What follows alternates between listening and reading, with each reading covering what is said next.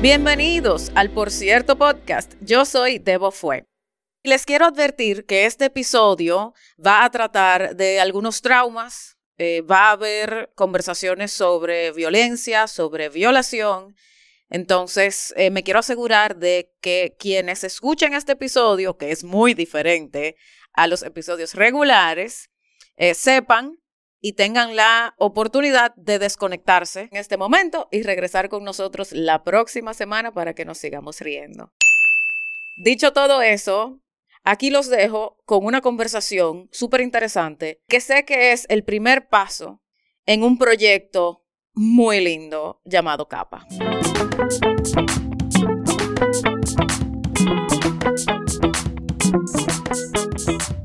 Bienvenidos a Por Cierto Podcast.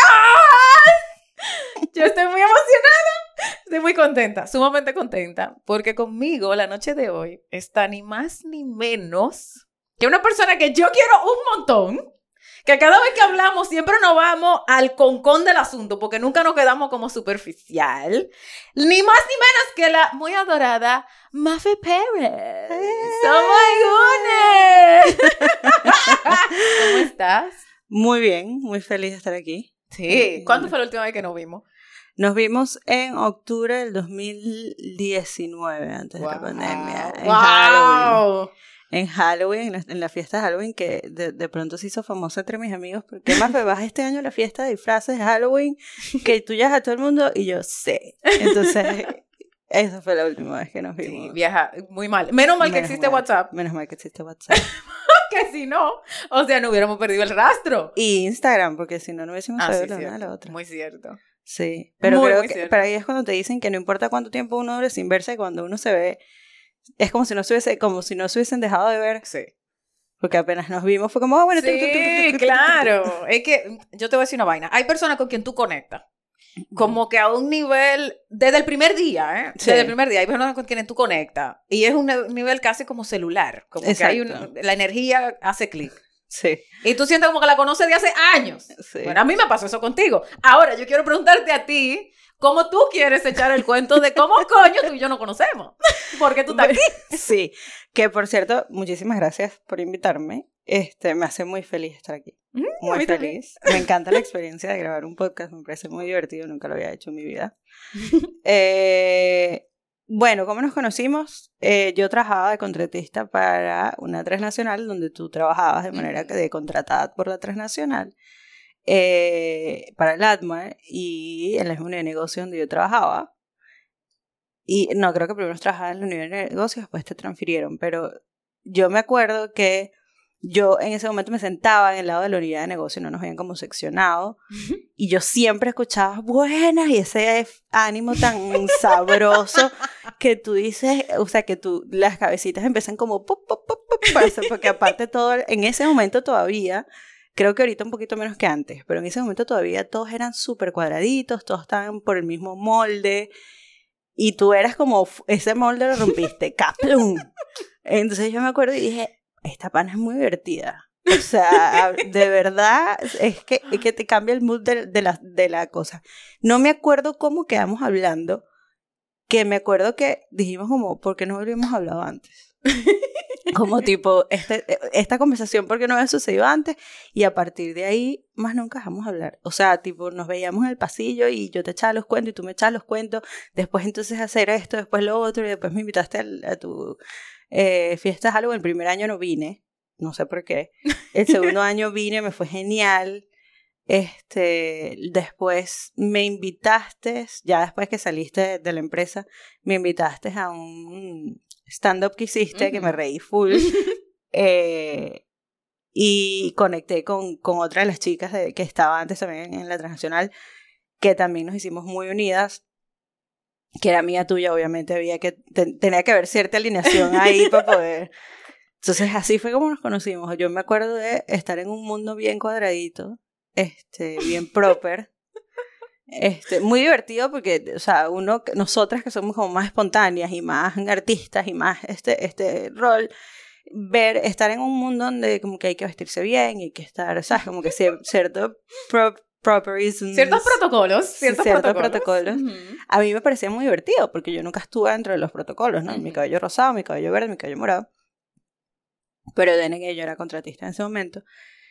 Eh, entonces fue muy divertido como encontrar una persona que rompió el molde ese y digo, buenas. Y yo dije, ya, ¿qué está pasando aquí? ¿Quién es? Sí, ya creo que ahorita es un poquito más común, ya todo el mundo se saluda más expresivamente. Yo creo que ya rompí, ya ese molde se rompió, ese molde que, que tú bueno, viviste, está totalmente importante. roto. Sí, total, o sea, ya tú ves mucha más diversidad. Y está cool, está muy cool, pero en ese momento era algo raro y a mí me llamó la atención. Yo dije, tengo que hacerme amiga de ella porque si no... O amiga o enemiga, pero algo Sí, tiene que pero pasar. algo tiene que pasar porque si no, yo cómo saco esto que llevo adentro que no puedo sacar. Tengo que necesito a alguien que me ayude. Sí, es que yo creo que en- dentro de la empresa donde nosotros trabajamos juntas, siempre había como personas con quien tú vibraba al mismo nivel y gente con quien definitivamente no. No quiere decir que tú no te llevabas, pero no vibraban al- en esa misma Sí, frecuencia. sí, y a mí me da la impresión de que por lo menos mientras yo estuve allá, se fue como concentrando ese grupo de personas que sí vibraban en cierta, tú sabes, En la misma vibra. Sí, y no, como que nos encontrábamos en lugares fuera de la empresa, que era como, ay, que tú estás aquí, ah, qué cool. o eh, íbamos a tomar café a la misma hora, porque medio que sabíamos, ah, a esta hora que más fue va el café, entonces déjame ir para ver si coincidimos. O sea, como que uno se va buscando. Sí, total. Yo creo que uno se va buscando. Total. Eh, pero yo sí recuerdo que la primera vez que nosotros hablamos fue porque yo bajé con una amiga en común al café y tú llegaste al café con esa amiga en común. Ella me saludó y yo la saludé con todo el cariño del universo como de costumbre. Y tú estabas con ella y yo, di- y yo te dije, yo coño, finalmente vamos a poder hablar, no jodas. sí, porque nos habíamos saludado como Sí. si nos conociéramos, pero, Pero no, no nos conocíamos. Pero nos Claro. saludábamos porque Ajá. pasábamos una al lado de la otra. Como que bueno, Ajá. de estos saludos que ves a la gente todos los días, entonces ni, aunque tú no te conozcas, tú saludas. Pero finalmente, y yo sabía que tú y yo íbamos a, a conectar Sí, en algún sí. momento, pero yo estaba esperando que ese momento se Se diera. diera, claro. Cuando finalmente yo, coño, y tú me miraste y duraste como dos segundos mirándome como, ¿qué hago? Y después te reíste, me diste un abrazo y ya, el resto historia patria. Sí, claro. Es que creo que en ese momento yo era muchísimo más reprimida como soy ahorita. O sea, creo que en ese momento yo intentaba ser proper, aun con mi cabello rosado, este, yo intentaba ser bien, y de, pero, pero no, o sea, mi personalidad era más como la tuya y por eso, o sea, mi reacción fue reírme y, y, y abrazarte, me acuerdo de ese momento, pero sí, literal, creo que hemos pasado por, por tantas etapas que no me acordaba exactamente cómo había sido. Ujú. Wow, qué cool. fue el primer, la primera fue como, coño, finalmente. ¡Oh, Claro. mierda, vieja! Co- Cool, sí, qué cool, porque aparte me acuerdo que hablamos muchísimo. Sí, un y, y montón. quedamos, pe- siempre quedamos, pero eso nos pasa todavía. Sí. Quedamos to be continue. Bueno, ajá, nos vemos otro día, porque nunca tenemos tiempo para terminar. No, es que es demasiado. Es, demasiado. es Y conectamos y conectamos, que por eso yo espero que yo pueda con time management en este.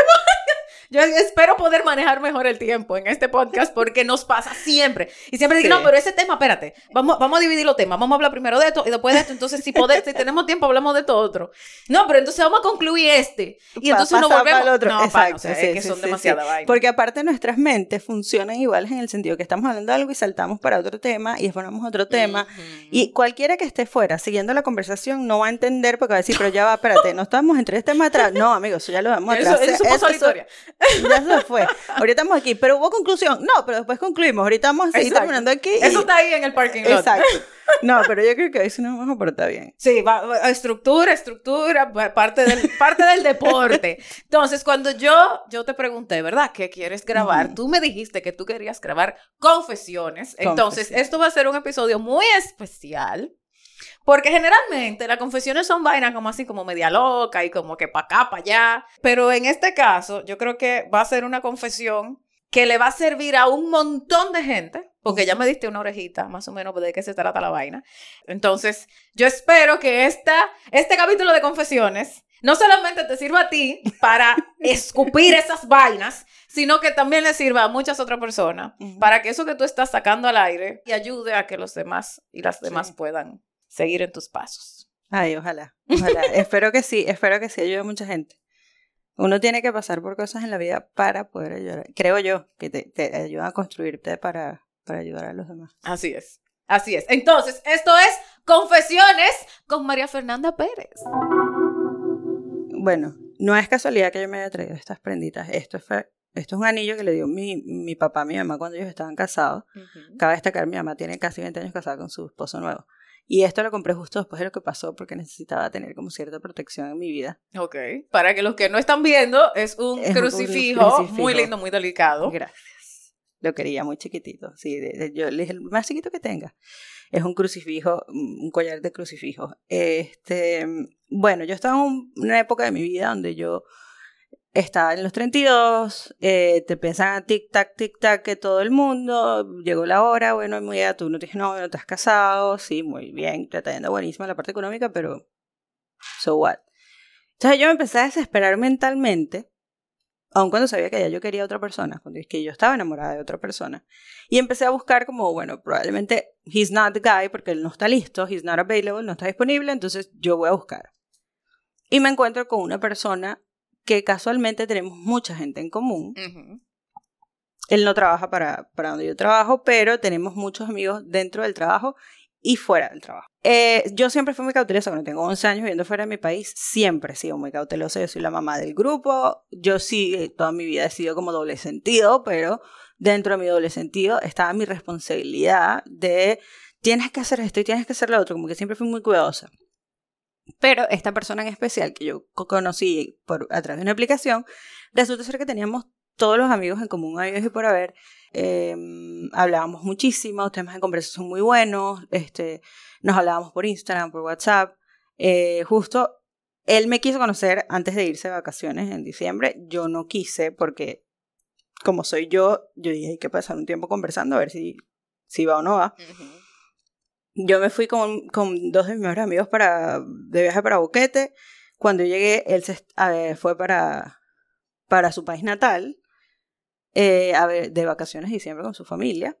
Estuvimos hablando todo el tiempo. Él le mandaba fotos con su familia, yo le mandaba fotos con la mía. Las cosas empezaron a poner como un poquito calentoncillas. Ujú. Él me mandaba fotos un poquito pasadas, yo mandaba fotos un poquito pasadas, tal.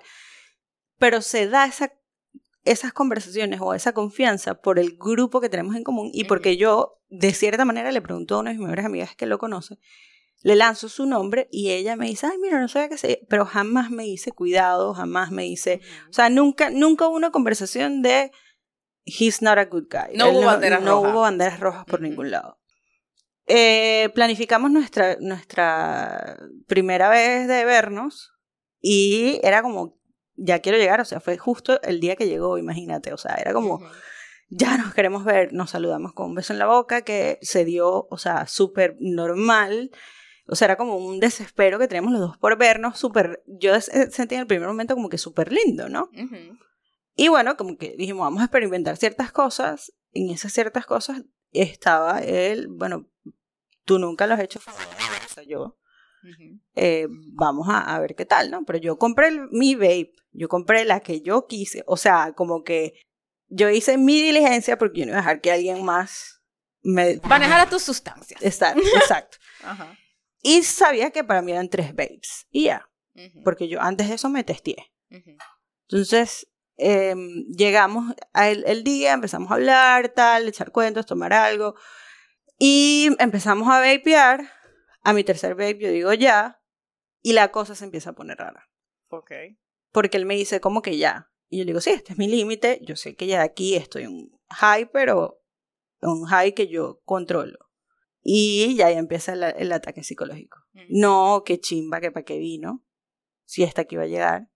Qué estupidez. Entonces vamos a perder el tiempo. Entonces, no, así no. Es que yo quiero que tú estés al mismo nivel que yo.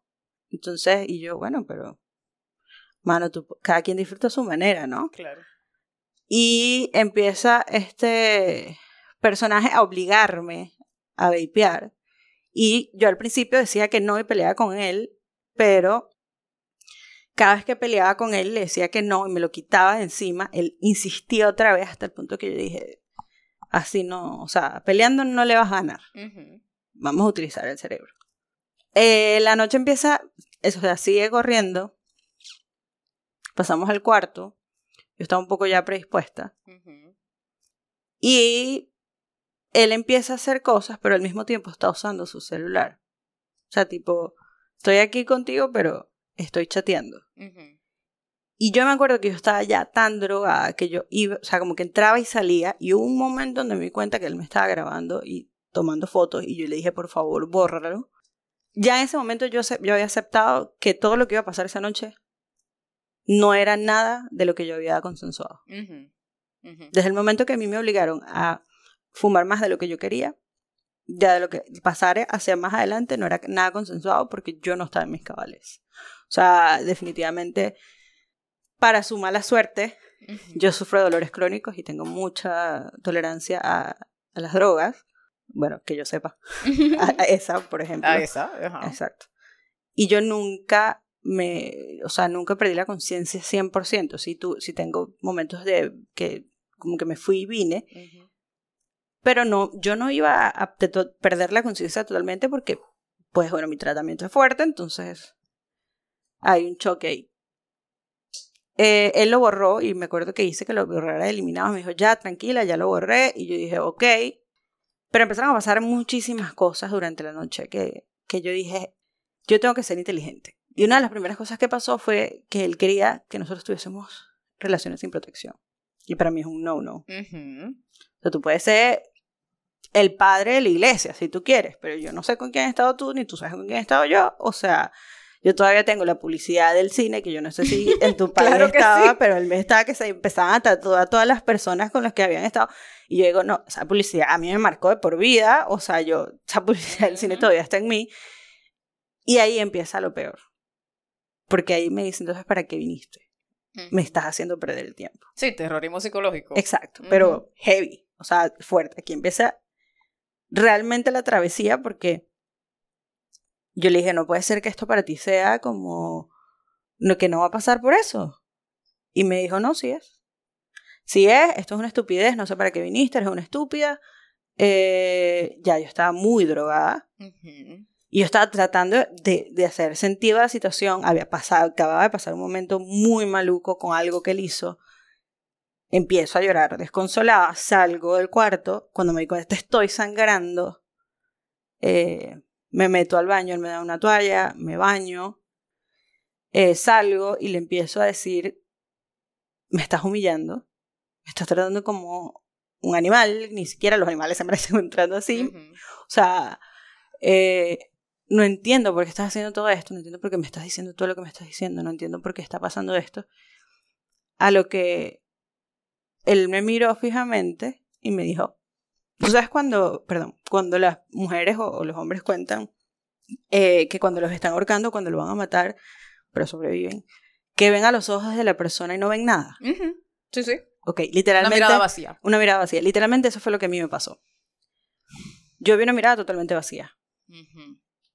Y él me dijo, yo tenía pensado que tú ibas a venir acá y vas a hacer, no sé si aquí se pueden decir groserías. Sí, todo lo que tú quieras. Ok. En, por cierto, todo se vale y nada cuesta. ¡Uh! Perfecto. todo. Yo pensé que tú ibas a venir acá y me lo ibas a mamar y íbamos a tirar sin condón, pero eso no sucedió. Entonces, ¿qué quieres que haga?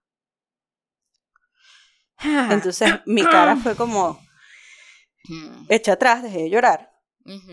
Y pensé, aquí usamos la inteligencia. Estamos en un piso treinta y tanto. Yo no sé si eres capaz de. Nos agarramos a golpe aquí, pues yo Sí, tu sistema límbico activado, pero a la enésima potencia. Entonces yo dije, si queremos sobrevivir, vamos a seguir la corriente.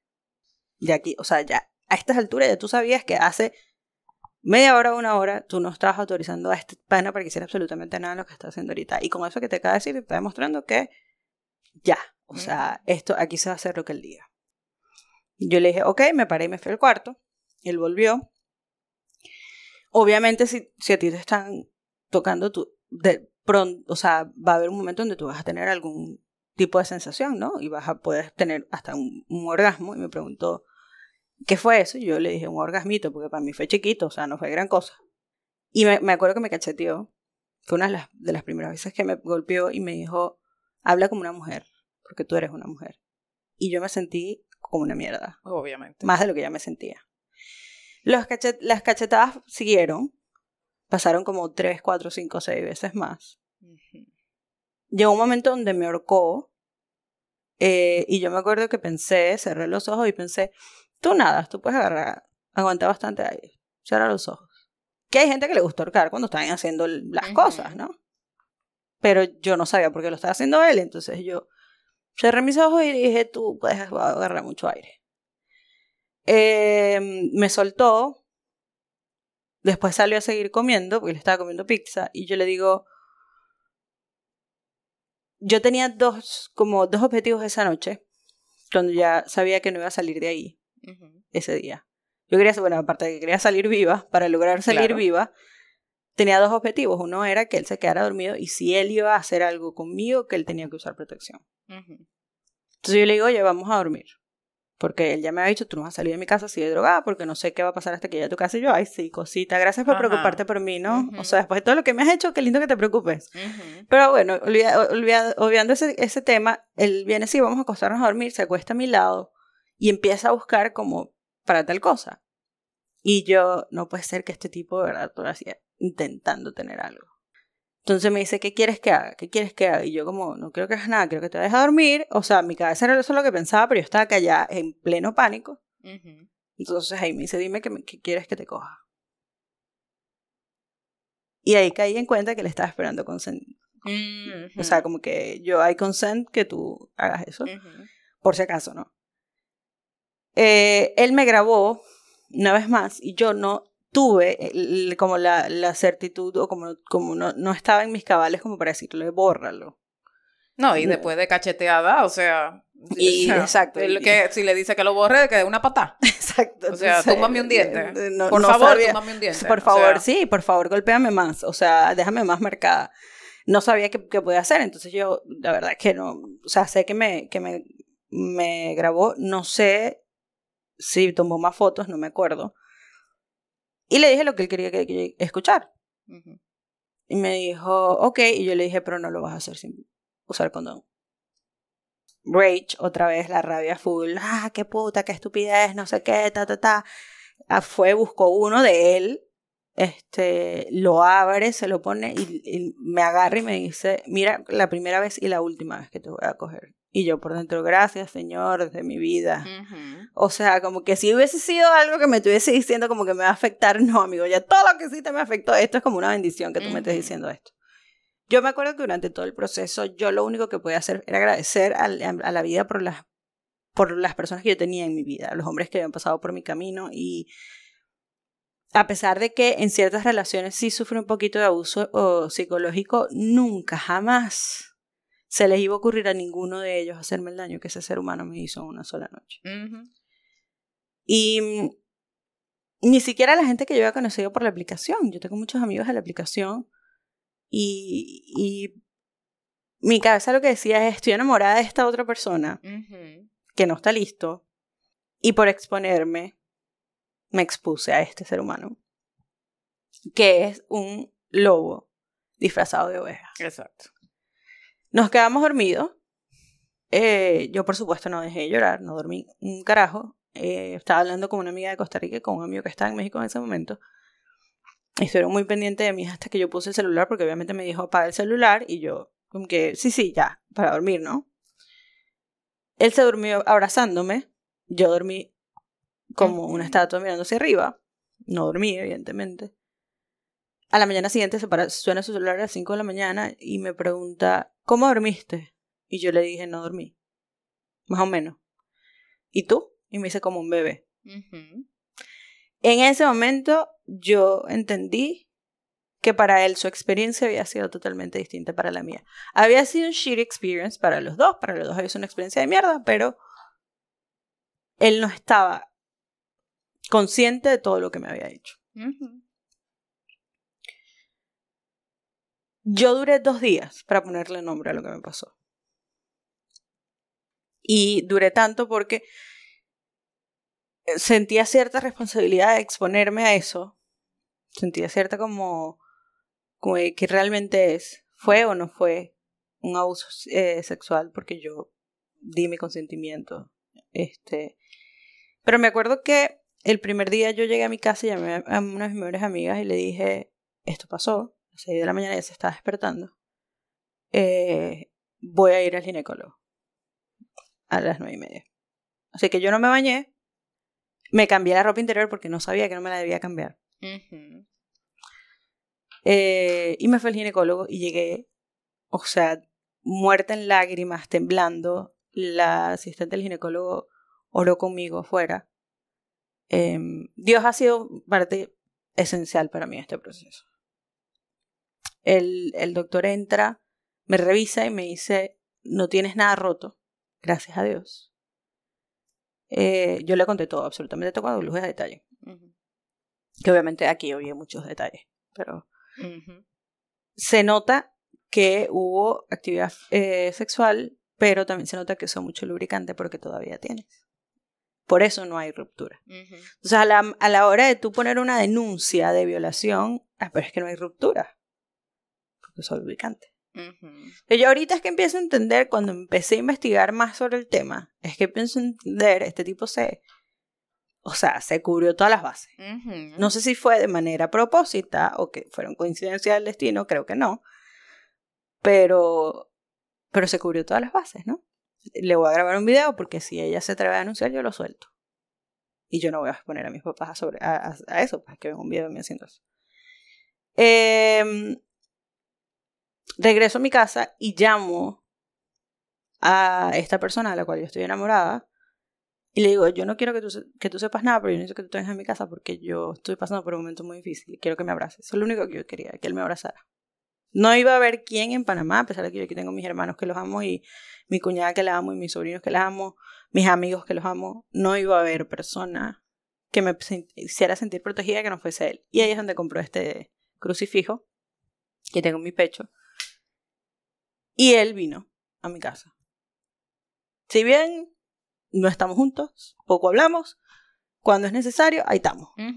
Entonces él vino a mi casa y, y, bueno, me abrazó, este, vino mi fisioterapeuta a revisarme, mi doctor, mi, ginecólogo me revisó y me dijo, los golpes no van a ser morados, porque si tengo fotos de los golpes.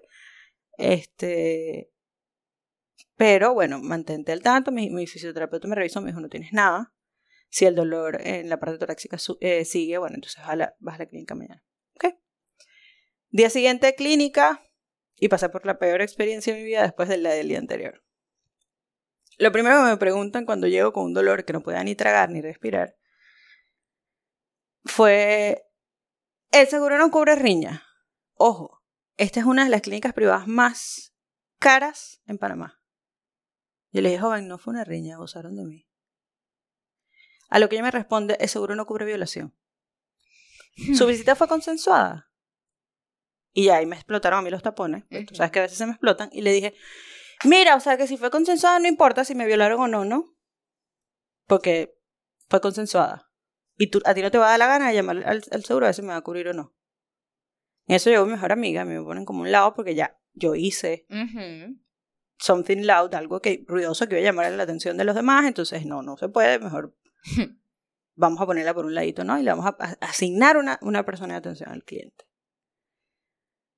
Mi seguro, que es de la compañía, em, hizo hasta lo imposible porque me aceptaran y me metieran a, evaluar y no lo hicieron. Yo pasé cuatro horas afuera hasta que no pagué 300 dólares. No empezaron a hacer nada. Mi papá, que es médico, me mandó un eco. El eco salió perfecto, gracias a Dios. El doctor no me revisó. Apenas y, como que palpó un poquito el, estómago. No revisó absolutamente nada abajo. Hmm. No me hicieron exámenes de sangre para ver si yo estaba drogada, a pesar de que yo dije que me había drogado. Eh, y eso dura en sangre. Este. Me iba a poner una buscapina, que es un antipasmódico que no te va a quitar el dolor, un dolor muscular que yo tenía, que ahora entiendo por qué, porque yo investigué todo esto sola yo sabía que era un dolor muscular, pero no podía tragar y no podía respirar profundo. Tú no me vas a poner un antipasmódico con un dolor que es muscular. Amigo, estamos me ando fuera del perol. Y no me agarraron la vía, porque no pudieron agarrarme la vía. Duraron, me apoyaron cuatro veces, no encontraron la, la vena. Yo soy difícil de agarrar vía, me imagino que en ese momento estaba peor. Y me fui. Eh, bueno, me dijeron que, que, no me iban a atender, pues tenía que ir primero para medicina forense. Amigo, la única medicina forense que yo conozco cierra a las 3, 4 de la tarde, queda en el centro de la ciudad y son las 6 de la tarde. ¿Quién me va a atender? Claro. Este, que tenía que poner una denuncia y yo dije, yo no voy a denunciar a este tipo. Pero ¿por qué no lo vas a denunciar? Entonces no abuso. Es mi decisión no, no denunciar. Tú no sabes por qué no voy a denunciar. O sea, pasaban tantas cosas al mismo tiempo que mi jefe me dijo, mira, el día de mañana tú no trabajas. Y ahí caí en cuenta. O sea, al tercer día yo le puse nombre y apellido a lo que me había pasado. y, y, empezaron todos estos esfuerzos para que yo me fuera a Venezuela a tratar. Eh, yo sabía desde ese momento que algo en mí no iba a ser lo mismo. Y todo el mundo me ha dicho, sí, con el tiempo, no te preocupes, no, no hables en absolutos. Yo no voy a ser la misma. O sea, no hay, no hay forma que... Sí puedo, sí puedo llegar a hacer algo de lo que yo fui antes, pero es que hay cosas que te cambian cuando tú vives estas, estas experiencias que tú no, no recuperas. ¿no? Entonces, eh, le di nombre y apellido, empecé a investigar más sobre el tema. Eh, me di cuenta que en Panamá, para el Woodman Health International, eh, perdón, el World Health International, que es el, el, el Health Organization, no hay una estadística de cuántas mujeres son abusadas fuera de la pareja. Eh, solo existe violencia intrafamiliar y estamos en un 7, 7, 107% de, de personas de abuso intrafamiliar. Y dije, ¿por qué no hay estadística? Y empecé a buscar. Y me di cuenta que hay un lugar donde salen las estadísticas cada tres meses, en o sea, ahorita salió en el febrero marzo, y hay 590 y tantas personas violadas.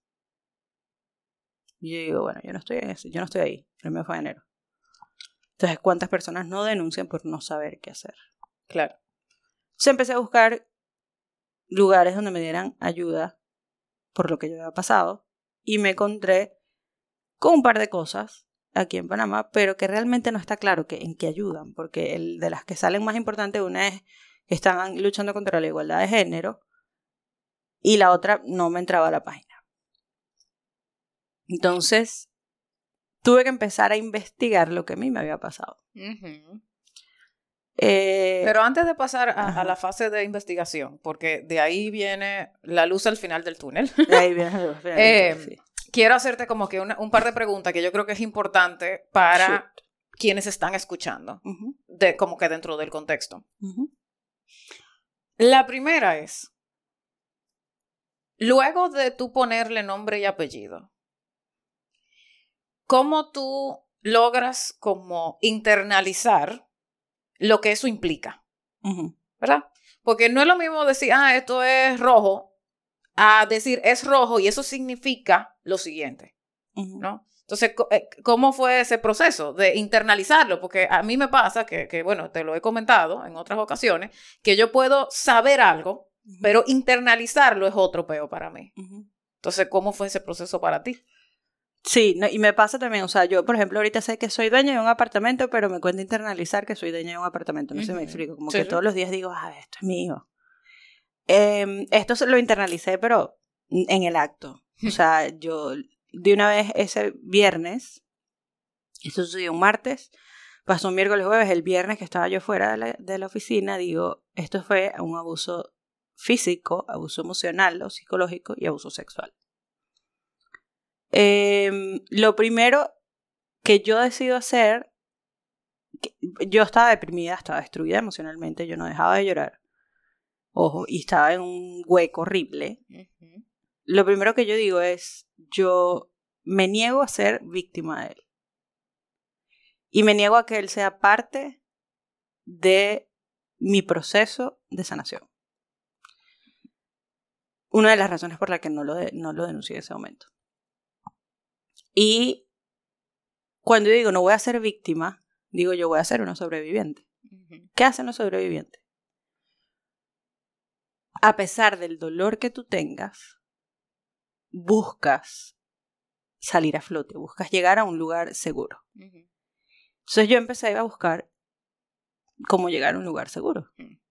Em, se, se activaron estas cosas en mí de tú me veías llorando por todo mi apartamento, pero me voy a Venezuela y me llorando en el, en el vuelo de Venezuela, pero ya estaba con mi mamá, eh, con mi papá, porque fue el que me fue a buscar, que, o sea, así sería impactante para mi familia, y mi papá en su vida me va a buscar dos veces, yo tengo 11 años viviendo aquí. Este, y apenas lo vi, lo abracé, y mi papá todo este ese momento no sabía toda la amplitud de lo que había sucedido, que medio sabía. Eh, y ahí fui con un psiquiatra en Venezuela dos veces, eh, que me ayudó a, poner, a como confrontarlo a él de manera eh, muy rápida con lo que había pasado. En ese momento lo confronté desde la rabia. Después tuve mucho apoyo por parte de mi familia. Este. Creo que yo fui a tirarles la bomba de Hiroshima, pero al final tuve mucho apoyo de mi mamá y de mi papá, y, de mis hermanos, y de mi cuñada, y de mis amigos. Y eh, de, mis, de mis terapeutas. Empecé a ver una psicóloga, eh, que es un amor, y poquito a, poquito a poquito fui como rearmándome desde la sobrevivencia. O sea, yo nunca me pregunté por qué me pasó esto a mí. Nunca. Mi pregunta siempre fue, ¿para qué me pasó esto a mí? Y no es algo que normalmente la gente se lo tenga que... O sea, yo, yo, no, yo creo que todo el mundo maneja las cosas como las maneja y después van buscando su camino. Pero yo estaba clara y estuve clara desde un principio que la pregunta era, ¿para qué me está pasando esto? O sea, ¿qué tengo que hacer yo con esto que no me permita ser lo que yo era antes? Correcto. Entonces, por eso yo creo que lo internalicé tan rápido, mm. porque me metí en modo sobrevivencia. Sí, es un planteamiento más productivo. Exacto. Claro que sí. Yo, en vez de, porque es muy fácil sentir que fuiste víctima de algo, sí. O sea, si tú me le dices, fuiste víctima de violación, sí, sí, fui víctima de violación, pero soy sobreviviente de violación. Entonces, si le agregas la sobrevivencia, tú dices, puta, suena mucho más fuerte que el, que el ser víctima de algo, ¿no? Sí. Sí. Eh, y además de eso, cuando tú vas con los que se supone que son las autoridades en este proceso, ¿qué ellos te recomendaban? O sea, ¿cuál era la orientación, entre comillas, o no existía? O sea... Yo nunca fui ante las autoridades legales. Yo nunca quise... No, claro, pero digo, con los médicos, con tu ginecólogo, o sea, ¿cuál fue la orientación? No, mi ginecólogo, mi ginecólogo sí me preguntó que se iba a denunciar, que él me daba todo para que yo fuera medicina forense, le dije, no quiero denunciar, me dijo, ok. Ok. O sea, mi ginecólogo sí me dijo, deberías denunciar, deberías ir hasta el solo mi neurocirujano, que me acaba de conocer, me dice, tienes que denunciar. O sea, es que no entiendo, yo puedo estar toda estortillada por, por el choque de hace tres semanas, pero él todavía está preocupado porque yo no he denunciado al tipo, ¿no? Entonces, este, mi ginecólogo se habló conmigo y sí me dijo, no quiero que lo vuelvas a ver, y yo no, evidentemente no lo voy a volver a ver, ok, porque hay mujeres que vuelven a ver al, a las personas. Este, él quedó muy preocupado. Eh, sí me dijo, deberías, si vas a denunciar, tienes que hacer esto y esto. Y yo dije, no voy a denunciar. Bueno, pero puedes tener la información para cuando no, no la quiero tener. Porque es que no, no está, en mi planteamiento no está. Mm. Ah, bueno, chévere. En emergencia no hubo absolutamente ninguna guía. Lo más importante era cobrar la plata. Así de simple. Qué rabia. O sea, porque literal no me vieron. O sea, si yo no hubiese sabido por ser una nerd que no me tenía que bañar. Fíjate que yo perdí el hilo de que yo no tenía que quitarme la ropa interior, porque eso yo no sabía. Si yo no hubiese sabido que yo no me tenía que bañar, yo me hubiese bañado. Y cualquier cosa que hubiese hecho él, no se hubiese visto. Claro. O sea, yo como que esa falta o esa ausencia, o sea, para mí fue tan difícil entender la ausencia de, de, de información o la ausencia de guía, que ahí fue donde yo empecé a investigar. Claro. Y donde me empecé a meter como que yo, yo necesito respuesta. Claro. Y el, a mí hay algo que, y, ya entonces nos movemos a, la luz, pero, o sea, el tipo eh, tenía muy claro cuál era como el, el, el blueprint, ¿no? O sea, él tenía muy claro qué era lo que él quería, cuándo él lo quería, cómo él lo quería, y tú o te acataba a eso o él te forzaba a acatarse a eso. Y a todo esto tenía el celular a mano para tener algo con que poder hacerte chantaje por si acaso. O sea, que no solamente la extorsión emocional para que logra, o sea, yo sé que tú dices, bueno, yo no sé si mucha coincidencia. No, a mí en, en todo esto, desde mi perspectiva, que lo estoy recibiendo súper super ultra diluido, me, me, consta, sí había premeditación. Y lamentablemente, yo estoy segura que no fue ni la primera, ni va a ser la última. Qué bueno que yo no sé quién es, ni quiero saber quién es.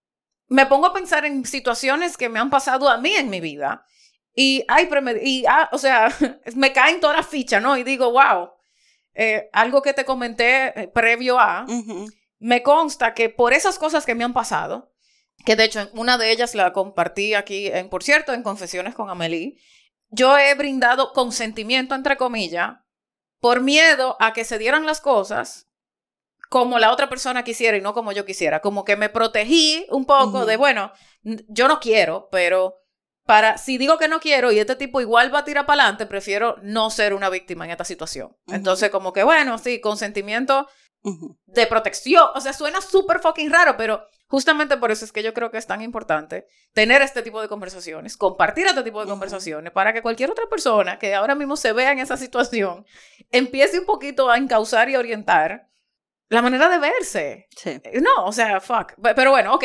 Entonces, vamos hacia la luz. no, pero yo creo que es importante lo que estás diciendo, porque ¿qué pasa? Nosotros tendemos, sobre todo cuando, cuando tenemos cierta inocencia, eh, que eres muy joven y vives con tus papás todavía, o cuando eres ya independiente y vives sola. Eh, son dos tipos de inocencias diferentes, pero son inocencias. Yo amo mi casa, entonces yo, ah, bueno, una cita, no, me vente para mi casa, vamos a ver una película en mi casa y yo estoy poniéndome en una posición donde decir no no le va a bastar al otro.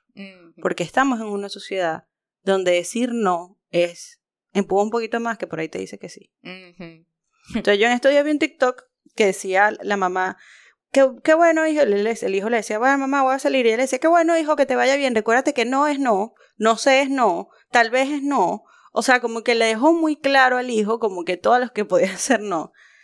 Y yo creo que nosotros no es que esté mal, porque yo no debería tener miedo de invitar a un hombre a mi casa porque debería haber respeto. Pero como vivimos en una, en una sociedad que no está adecuada ni concientizada ni está hecha para eso, entonces no nos expongamos a eso. O sea, eh, yo no, te, no voy a ir sola a tu casa porque es que yo si te digo que no, entonces después tengo que decirte que sí. Esa, esa sensación que tú tienes que, tengo que decirte que sí porque ya estamos aquí, pues. Bueno, en un episodio con Alina estábamos hablando de banderas rojas si no lo han escuchado, escúchenlo. La verdad que es buenísimo, porque las experiencias, eh, para eso que está en esta vaina, ¿no? Para eso que estamos hablando. Pero ella decía, ella salió con un tipo por un tiempo, fue la primera vez que él fue a su casa, a quedarse a su casa, ella como que tiene su rutina normal, ella antes de dormirse ve el celular, revisa si hay algún correo de Austria, porque ella trabaja en una empresa que el headquarter está en Austria, y baja el celular. El tipo se arrebató de por qué tú estás viendo el celular, entonces tú estás revisando correo, tarará, tarará. Y la reacción de ella en ese momento fue, como tú dices, con la inteligencia. Ella dijo, no, no, es mi rutina, eh, no sabía que eso te iba a molestar, eh, disculpa, eh, vamos a dormir. Y ella en, en el momento lo dijo, hablando aquí en el podcast, ella me dijo, porque yo no sé si este tipo me, o sea, yo no sé hasta dónde llega la agresividad de Tejebo porque yo revisé un celular. Y después de eso, más nunca volví, pero ella durmió en su casa con miedo. Claro. Claro. Pero, pero a lo que voy es que ella lo contó como que eso era lo más normal del mundo, ¿me explico? O sea, ella no lo contó como una experiencia traumática. ¿Por qué? Porque estamos desensibilizados eso totalmente. Te decir, pero debería ser una experiencia Claro que sí, pero, pero, pero, o sea, ella en su, en su mundo, sea por protección o por, por costumbre, eso es normal, dormir con miedo, porque este tipo no sabemos cómo va a reaccionar. Y me vi reflejada en, en, ese, en ese, como que en esa conversación con ella, de que eso es una banderota roja definitivamente. Porque yo, eh, por, mi vida han pasado muchísimas personas que tienen esos red flags y por no saber a quién acudir, con quién ir, qué hacer, no tener exposición a las, las, diferentes posibilidades, a ver si uno se encuentra en una maldita situación que tú dices, fucking shit, pana, ¿qué hago? Mira, en mi última relación formal, eh, teníamos la tendencia de cuando peleábamos yo me iba un rato y regresaba para como collect myself. Y en una de esas él me dijo, no vas a salir, no vas a salir, porque yo salía literalmente, salía, agarraba mi carro y me iba para el coño y después volvía. Y me, se abalanzó encima de mí y me agarró con los brazos en la cama. Y yo me acuerdo de pensar, qué indefensa soy. Ojo, yo no soy una mujer chiquita, ni soy flaquita. Y él era más o menos de mi tamaño, delgado. Y yo dije, ¿qué indefensa soy? Él se, me, dice, me dice, disculpa, no debía haber hecho eso. Yo le dije, no se te ocurra más nunca en tu hijo de puta vida ponerme un pelo encima. Claro, era más macha, ¿no? Pero bueno, esa relación justo ya se estaba acabando. Yo me meto en karate porque, o karate como que le digan, depende del país, este, para defensa personal. Y una de las cosas que te dice el karate es tú solo lo usas de manera de defensa. Yo creo que a mí, aunque no pude usar los golpes de manera de defenderme en ese momento, yo creo que el karate fue el que me ayudó a mí a defenderme de manera mental y mantenerme calmada y como contenida para que él hiciera lo que él quisiera, pero a mi manera. Entonces, una de las cosas que yo creo que... Sí, a minimizar el daño, pana. A minimizar Tú estabas en damage control. Exacto, o sea, exacto. Era que, bueno, ¿cómo esto puede ser lo menos malo? Exacto. ¿Cómo lo hacemos lo menos malo? Entonces, yo creo que una de las modo cosas... Solución, modo solución, nosotras las mujeres, man, qué vaina, pana. modo solución. Me encanta ese modo solución porque hay, no, no todo el mundo tiene desarrollado el, modo solución. No, estamos claras. Por eso te digo, fucking shit, pana. modo solución. Y entonces yo digo, yo supe desde el primer momento que había sido abuso. O sea, yo ya, ya lo sabía y ya yo no tengo esa desensibilización de decir como, como eso está bien. Creo que, de, nuevo digo, el karate creo que me ayudó mucho en eso. Pero para mí es importante que la mujer entienda, que la mujer y el hombre, los dos, porque hay hombres que han pasado por abuso también. Claro. Tú no estás obligado a nada. Y tú puedes decir que no y el no es no. O sea, yo era de las que decía, no, sí, porque se me acercan, yo le voy, le agarro a golpe, yo tengo hermanos mayores y tal, así, la tremenda malandra. No, Frank. Mi reacción fue totalmente distinta. Y ahora, ok, ya yo sé que yo reacciono de esa manera, pero una de las cosas que también hacemos como sociedad es hacer de la víctima el victimario. Entonces es, ¿Por qué te fuiste sola para casa de él? Porque tú hablaste de eso o le mandaste fotos antes de ustedes haberse visto. ¿Por qué fumaste con él? Porque, o sea, todos estos porqués que a mí me los, me los dijeron, desde mi posición de sobreviviente, las respuestas eran fáciles. Mira, me dejé llevar, no sé. No, no creí que fuese a pasar. Pero cuando tú eres víctima, y tú todavía estás en el loop de puta, me pasó esto, y estás llorando y estás... Esos mensajes te meten más duro en el fondo porque tú dices, yo me lo busqué.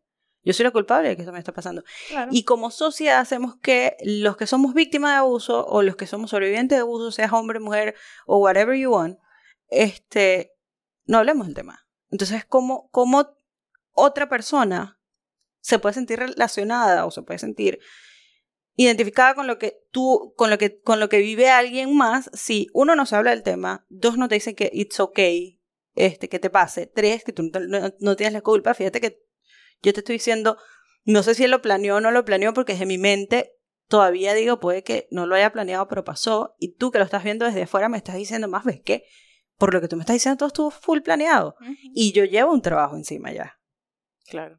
Entonces, creo que eso es parte también de la luz al final del túnel, de esa, e, ese, esa conciencia de no es que somos una generación de cristal, es que hay cosas.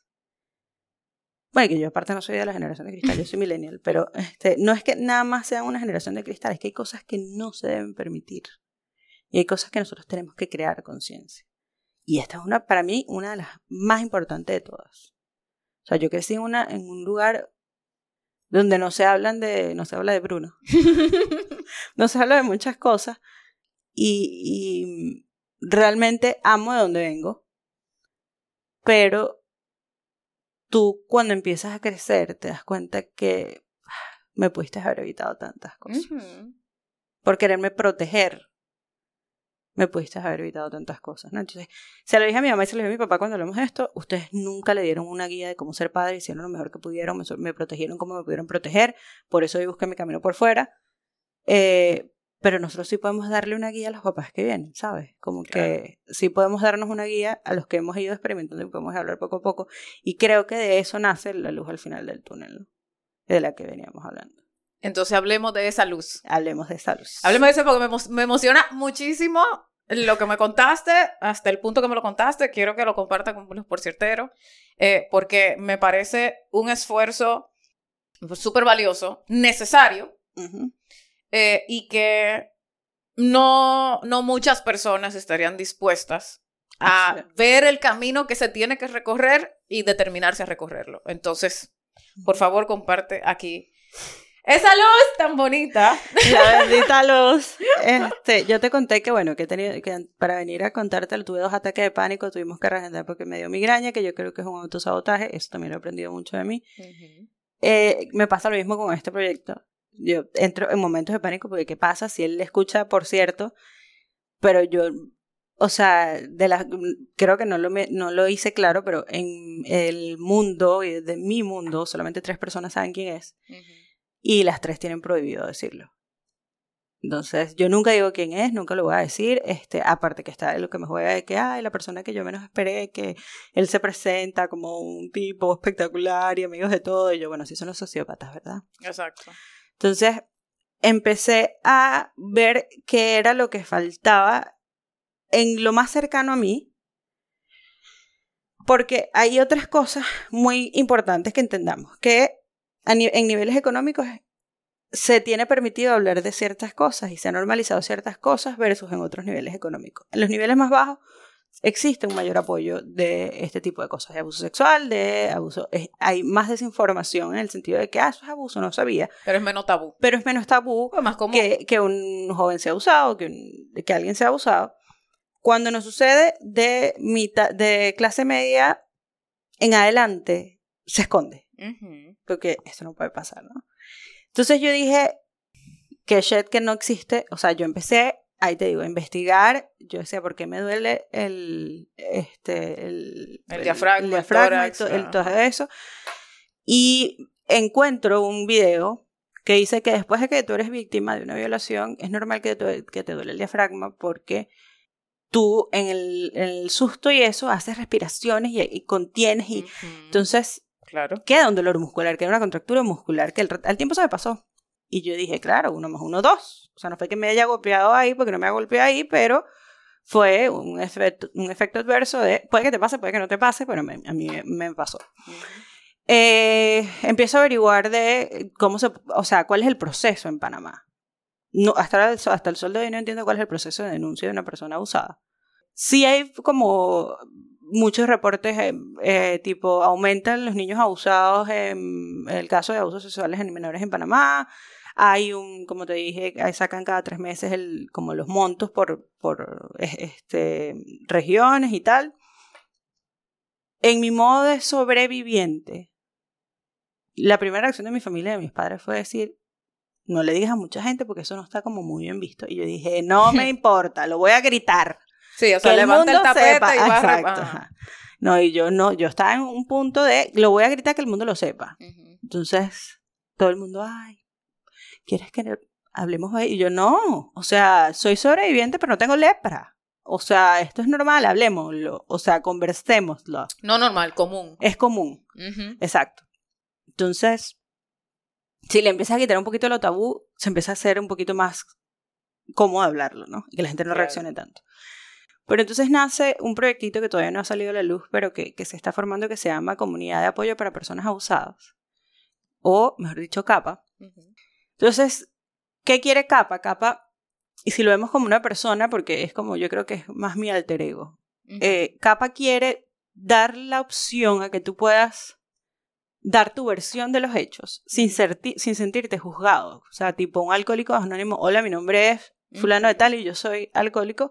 Hola, mi nombre es María Fernanda Pérez y yo soy sobreviviente de abuso sexual físico y eh, psicológico. Que tú tengas un lugar donde tú puedas dar tu experiencia como ser humano y que las personas puedan ir ahí y ver que existen más como tú. Que le permita dar como una guía a las personas que pasan por los abusos. Tipo, si pasaste por este tipo de abuso, la, la forma correcta de hacerlo es A, B o C, D. Como, por ejemplo, no te quites no te quites la ropa interior, exacto. no te bañes. O, este, cámbiatela, si te la quieres cambiar, ponte una ropa nueva sin bañarte, pero guárdala en, el, en un Ziploc para que se le entregue a la persona. Eh, me encantaría que en algún momento, y hay un programa que mi mamá tenía como un poquito, no quería que lo viera, de una mujer que es violada en España, ¿no? Entonces es, una, una serie. Y una de las cosas es que el perito de forense va hasta el hospital hay un kit de violación. y él toma todo, incluso la foto, y él te pregunta, ¿quieres o, o no poner una denuncia? Tú dices sí o no, y eso queda archivado si en algún momento tú lo quieres poner la denuncia, ya están las, las evidencias, eventualmente entonces las votan cada, creo que son 30 años, yo no, no sé cuál es el rollo, pero se pueden votar en un, en un momento, pero el perito forense va a ti y tú no vas a él, Exacto, hay un proceso hay un proceso. que, que pone en, en prioridad a la persona, Al- exacto, a la al víctima. superviviente, al Exacto. sobreviviente, o como se diga, eh, del evento. Exacto, exacto. Entonces no lo pones a él a pasar el páramo, el- el- la otra hay una persona que está. Entonces, nosotros somos un, un país que está creciendo muchísimo, tenemos eh, muchísimas visitas internacionales Ujú. que le puede pasar lo mismo, porque están dentro de las, de las aplicaciones de citas. Entonces, van a llegar a una clínica que le van a decir, ah, es que eso seguro no cubre violación, ¿verdad? Este, entonces, obviamente lo que quiere Capa es eso, es como poder dar un poquito de concientización al- al- a la población de estas son las experiencias de personas, pueden ser hombres y mujeres, y por, por eso quiero hacerlo muy enfático. Para mí no se trata nada más de la mujer abusada, de la mujer violada, de la mujer tal, porque los hombres también a Claro, veces son abusados o se sienten obligados, tipo como tú que decías, me siento obligada a decir que sí. Ellos a veces se sienten obligados a tener que tener relaciones porque si no le van a decir que es un gay, que es un no sé qué, que es un no sé qué. Entonces él se mete en la cabeza que, o los que crecen siendo homosexuales y dicen, no, bueno, me voy a tener que tirar a una mujer para que no digan que yo soy gay porque Ujú. qué va a decir mi papá.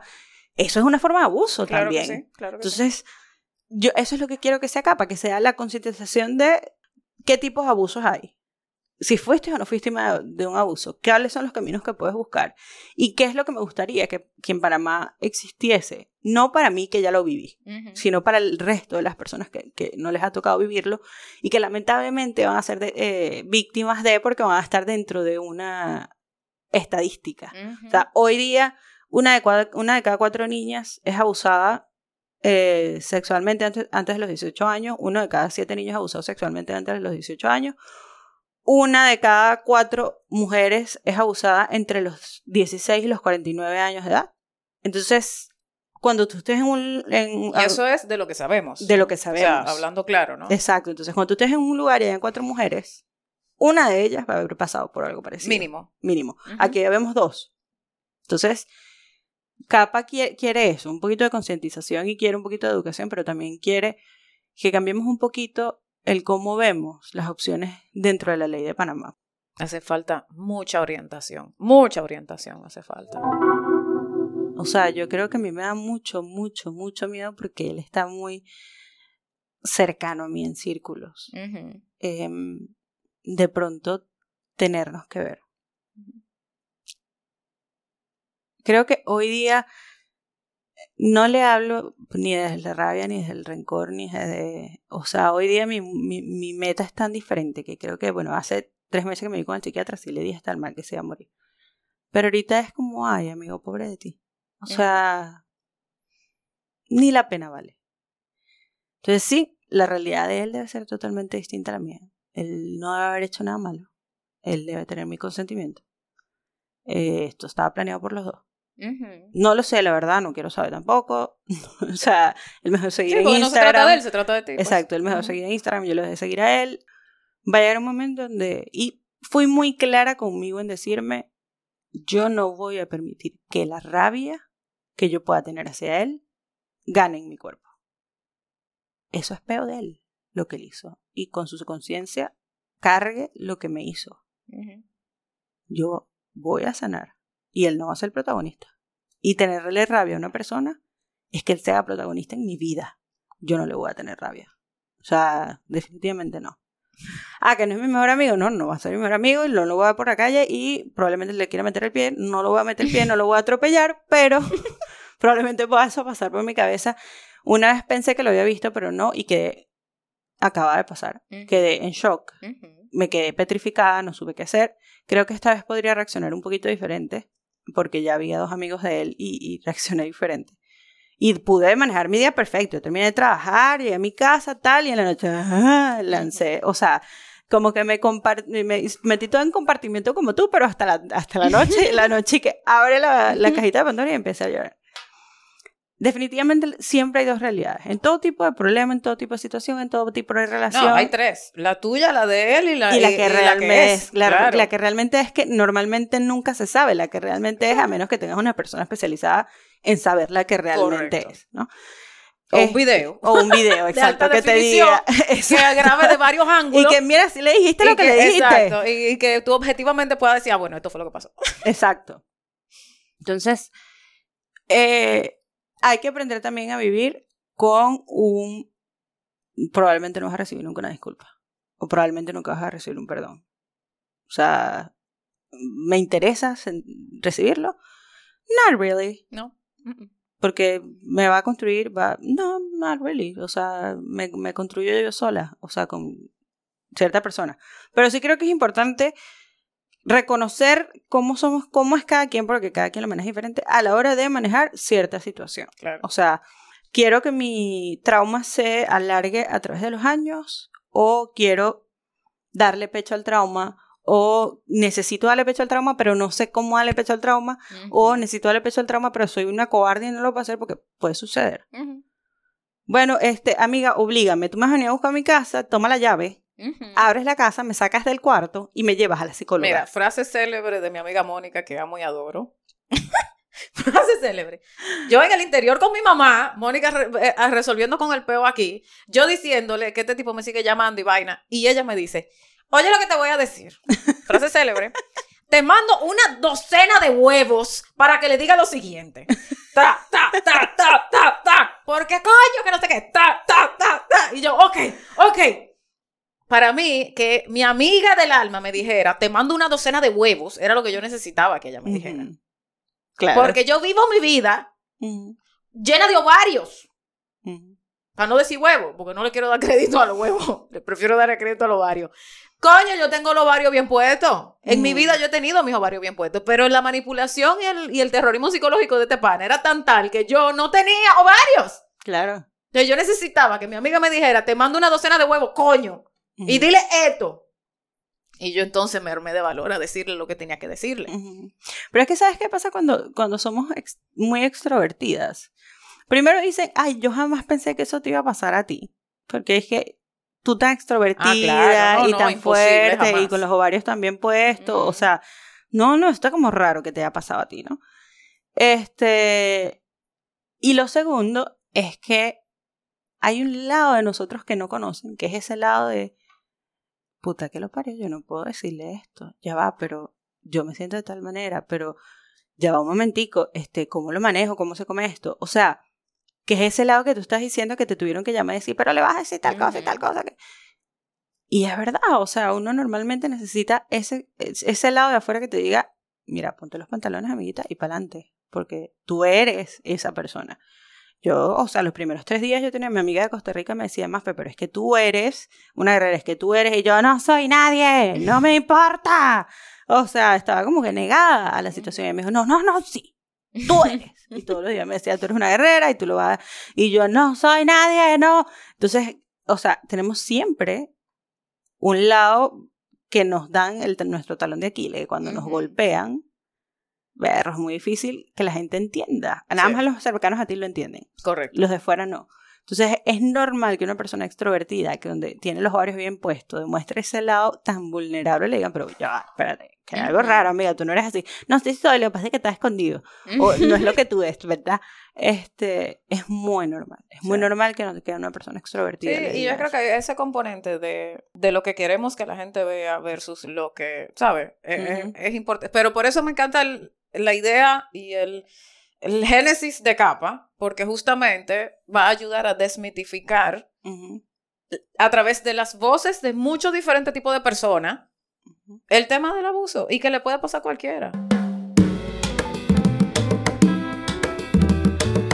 Mafe, de verdad, muchísimas gracias. Te felicito, me parece fantástico que Capa sea una opción a futuro. Yo sé que va a ser una plataforma que va a dar mucha agua de que tomar. Quiero saber cómo te sientes luego de haber ya compartido todo esto. Bueno, la verdad estoy full agradecida con que me hayas invitado. Este, yo te dije, me dieron dos ataques de pánico, me autosaboteé ayer con una migraña. O sea, mi cuerpo estaba como... "Ah". Este, me parece increíble eh, esto de, de, de, podcast. Cuando tú lo sacaste, yo dije, man, otra razón por la que la amo. Este, porque siento que es muy, muy cool. Eh, y después de hablar del tema, haciendo primero ese espacio de que me parece muy cool todo y me encanta haber participado, yo sabía lo que venía a hablar. Estaba muy clara y por momentos como que se me quiso cortar la voz y, y ahí medio la agarré. Me siento bien en saber que le puedo hacer bien a mucha gente. Y me siento tranquila en el saber que este testimonio puede ayudar a otras personas. Y creo que de ahí nace el, el, que yo quiera, el que yo haya querido hablar de eso. Entonces, me deja un poquito más de paz. O sea, y, y cuando esto me pasa, cuando hablo mucho de este tema, que yo sé que va a traer un beneficio, mi energía, porque creo mucho en las energías, la energía de, de la paz es tan grande que me causa como, como sueño, como que empiezo a, uh -huh. a, a, decir, ya puedo descansar, ya hoy puedo descansar tranquila, ¿no? Entonces, la verdad me siento muy bien, te agradezco mucho que me hayas invitado, creo que llegó en el momento preciso o indicado, las cosas no son por coincidencia. Uh -huh. Entonces, creo que este va a ser como ese pump que necesitaba o ese empujoncito uh -huh. para que, para que capa empiece a andar. Así será, así será. Yo feliz de que tú aceptaste, que pudiste venir aquí, que se, te sentiste segura y en confianza de compartir lo que te pasó y cómo lo estás manejando. Eh, y tus proyectos que nacen de muchas cosas de luz nacen de oscuridad entonces bueno qué bueno que tenemos esa capacidad de transformación sí. eh, que o sea que gracias. De verdad gracias. Tú dices no qué cool no gracias. Qué bueno que viniste qué bueno que lo compartiste. Me alegro de haberte dado un abrazo así de, de oso de, de romperte casi una cotilla cuando te vi en la puerta sin saber nada de esto. Mm -hmm qué bueno que te lo di, porque sabes que el abrazo que te voy a dar de despedida no tiene nada que ver con, con, verte con ojos de lo que tú quieras. No, tiene que ver con el cariño real que te tengo. Ah. Y que te seguiré teniendo mientras vida tengamos ambas. Sí, y, y yo creo que lo más bonito de eso es que es mutuo y cuando tú me invitaste, yo dije, es que este es el punto, porque es que, que con quién me voy a sentir más en confianza que, que hablar esto que con Deb y, y, no, por, la, y por la densidad, lo que están escuchando, la densidad de conversaciones que tenemos de brillo cuando nos conectamos, es, o sea, tipo, sí. O sea, filósofo, Kant se quedó pendejo. Eh, correcto. O sea, filosofiamos, o sea, ustedes llegan a decir, ustedes se fumaron un pito. Porque Exacto, es, que, es que es las conversaciones y es normal. Entonces yo decía, ¿quién sí. más que Deb para que, para que me haya dado este foro para poder hablar? Y la verdad es que yo Qué creo bueno. que me encantó me encanta verte, pero me encantó haberlo podido compartir contigo y con los porcierteros que me encantan. Eso, eso. muy bien. Cuéntale dónde te pueden conseguir, redes sociales. me sea... puedes conseguir ahorita por mi red, red social principal, que es Mafita20. Eh, capa debe estar saliendo en una o dos semanas. Yo lo voy a publicar en Mafita20. Eh, ahorita lo tengo eh, privado, pero lo voy a colocar público. Ya cuando, cuando Capa nazca, entonces lo haré saber en mis redes y pasaremos entonces a estar dentro de Capa. Fabuloso. Me encanta. Estoy muy emocionada. Quiero decirte que tú dices, tú hablas de lo mucho que tú vas a poder ayudar uh -huh. a raíz de esta conversación y a raíz de Capa, pero yo quiero dejarte clarito que tú hoy me ayudaste a mí. Oh, qué bueno. Me da mucha alegría. Aquí estamos tú y yo controlándonos las la lágrimas. Sí, sí, sí. Yo estoy así como... ¡Ay, apaga la vaina para llorar! tú hoy me ayudaste a mí. Y, y, yo estoy consciente que me vas a seguir ayudando. Entonces, ten, ten muy claro en tu cabeza que ya tú empezaste. Mm. Ya tú empezaste. Desde hoy, conmigo. Te quiero también te quiero mucho. Gracias por otra vez, porque vamos, si seguimos hablando, vamos a llorar. Sí, ya vamos a, bueno, como... ok. ok, muchas gracias por estar aquí en Por Cierto. Gracias. Esto ha sido, por cierto, Confesiones con María Fernanda Pérez. Yo sé que fue un poquito diferente, pero ultra, ultra, súper valioso. Muchas gracias y nada, hasta la próxima semana. hasta la próxima semana.